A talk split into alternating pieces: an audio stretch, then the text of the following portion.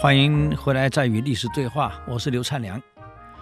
刚刚我们谈到吴襄被困，两百多人战死，剩下吴襄一个人受伤在那儿，盔甲都打掉了。哎呀，很可怜啊，身上还淌着血。吴三桂冲过来，还我父亲来，还我父亲来。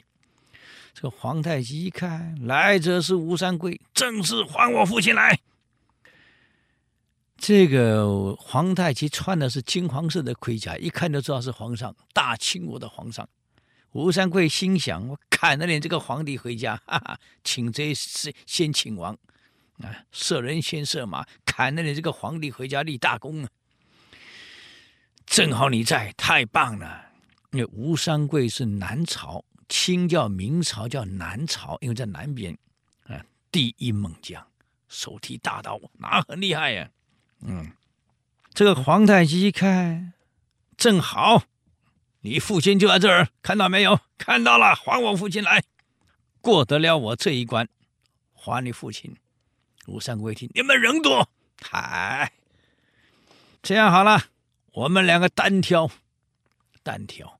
阿济格一听，皇上不可以呀，皇上你是龙体呀，怎么能单挑？要单挑我们过去，不用了。他指的是我。他想提着我的脑袋回去立功，杀了个皇帝，功劳最大，没关系，单挑。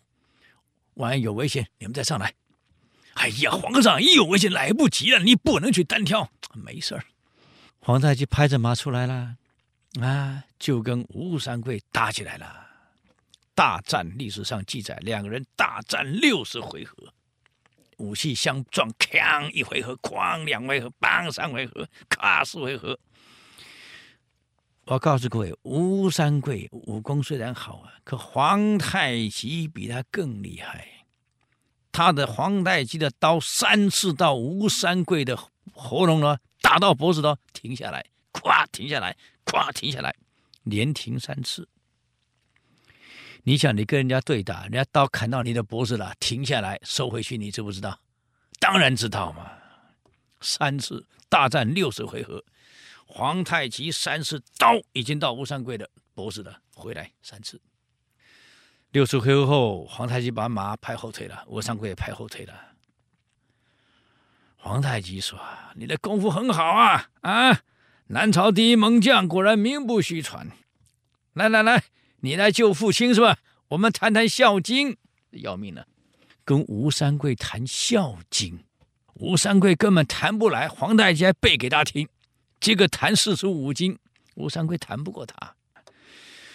皇太极在下令放人，放人，让吴三桂把吴襄带回去了。吴襄可没有死在清兵之手啊，是后来反而死在呃李自成之手啊。等到吴三桂把父亲领回去的时候，皇太极告诫三军将领：“你们要学一学呀，看看吴三桂。”为了父亲，匆忙来救父亲，只带二十几个人来。你想一想啊，为了父亲，他命都不要了。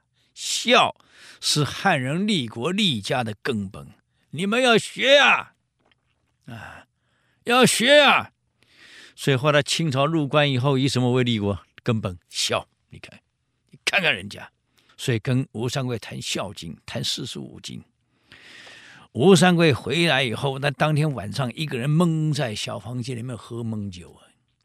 他爸爸吴襄坐在旁边问他：“三桂，你怎么了？”吴三桂酒一倒，咣一杯；酒一倒，咣一杯。你怎么了，三桂？咣又是一杯酒。吴三桂讲话了：“父亲，你以为今天是我把你救出来的吗？啊，父亲，我告诉你。”你这个儿子已经死了三次了。皇太极的刀脖子喉咙拉回来三次，吴三桂不是不知道，是跟他父亲讲：“你儿子已经死了三次了。”我恨啊，我恨啊！你恨什么，三桂？父亲，我恨啊！我恨他为什么不是我的皇上？你想想看，明朝的皇上烂到什么程度？我们在这里不提，等到明朝的时候我们再来讲啊。为什么他不是我的皇上？我武功不如人，打不过人家也就算了。人家跟你谈《孝经》，还能背给你听；跟你谈四书五经，还能引经据典。我是汉人啊，我居然答不出来呀、我汗颜啊！汉人真是汗颜，丢脸啊！你想想看，吴三桂，他很清楚啊，你武功打不过人算了，你居然连汉人自己的四书五经、《孝经》，你讲不过个满人。人脸挂哪里呀、啊？南朝是汉人，从晋到宋到齐到梁，子孙多不孝啊，都是暴虐之徒啊！啊，所以萧炎在宋齐当皇帝的时候，大臣告诉他：“你需要以孝立国呀，可没有用啊。”萧道成建国的时候问大臣怎么立国，告诉他以孝，还是出个萧宝卷这样的废物出来。反而北魏人家拓跋氏是鲜卑人，对母亲是如此孝顺，何况冯太后还不是他亲生的母亲。我告诉你，如此孝顺，你看看。所以我看到这里呀、可以体谅吴三桂的心情啊。真的可以想象那种尴尬，你打不过人就算了，你谈不过人，哎呀，尴尬，就像我好像我们碰到美国人一样，啊，讲中文讲不过美国人，那不是很丢脸吗？啊，一样的情况嘛。所以后来冯太后对孝文帝如此的恶劣，在冯太后死后，孝文帝五天不进饭堂，一口不吃，为母亲守孝，我还不是亲生的哦，你看。大哭啊，五天不进食啊，守着母亲的依旧啊，